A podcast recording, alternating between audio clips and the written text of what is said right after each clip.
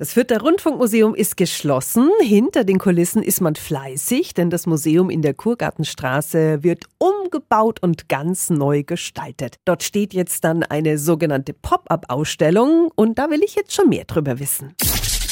365 Dinge, die Sie in Franken erleben müssen. Guten Morgen an Maria Pusoma vom Rundfunkmuseum.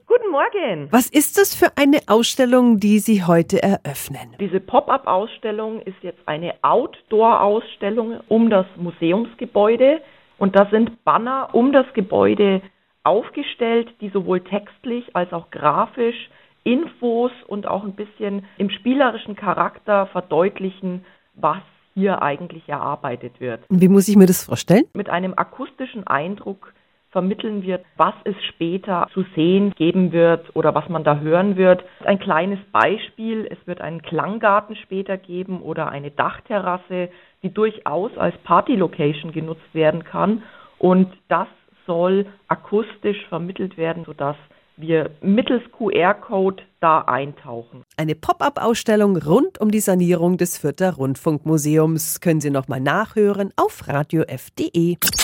365 Dinge, die Sie in Franken erleben müssen. Täglich neu in Guten Morgen Franken um 10 nach 6 und um 10 nach 8. Radio F.